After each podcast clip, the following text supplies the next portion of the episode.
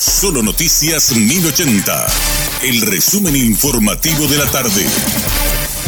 Hola, mi nombre es Richard Toñanes y este es el resumen informativo de la tarde. El Ministerio Público y agentes de la Secretaría Nacional Antidrogas realizaron este miércoles cinco allanamientos en Paraguay en prosecución de la investigación por tráfico de cocaína oculta en latas de pintura acrílica tras la incautación en el año 2021 de 16.174 kilos de la droga en Hamburgo, Alemania, que salieron de Villeta. Los allanamientos se desarrollaron en simultáneo con otros operativos en Alemania, Francia, Países Bajos, Bélgica y Colombia y se dieron con el objetivo de incautar documentos relacionados con los hechos que se investigan.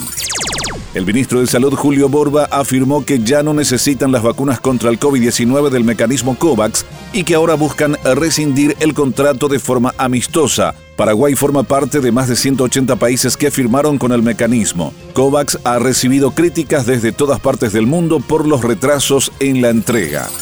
Sonia Escauriza, directora de Protección y Promoción de los Derechos de la Niñez y Adolescencia, habló sobre el caso del adolescente de 15 años, alumno del noveno grado de una escuela de encarnación, quien fue descubierto que llevaba en la mochila puñales, cigarrillos electrónicos y jeringas. La misma expresó que cada vez hay más denuncias de esta naturaleza y hay que volver a insistir en el tema de los valores en la familia. Cada vez tenemos más denuncias en el día, estamos teniendo hechos de esta naturaleza y nos preocupa un poco porque tenemos que volver a insistir en el tema este de, lo, de los valores en la familia, en la misma comunidad educativa eh, con relación a estos hechos que van apareciendo.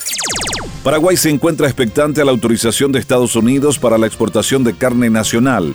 El 15 de junio es la fecha límite para obtener una respuesta oficial de parte de las autoridades norteamericanas. Daniel Burt, gerente de la Cámara Paraguaya de Carnes, recordó que Estados Unidos suspendió hace un tiempo la importación de carne desde nuestro país por problemas de sanidad animal, por lo que ahora se volvió a hacer un nuevo intento de retornar a dicho mercado.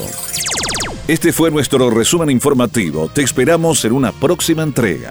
La información del día aquí en Solo Noticias 1080.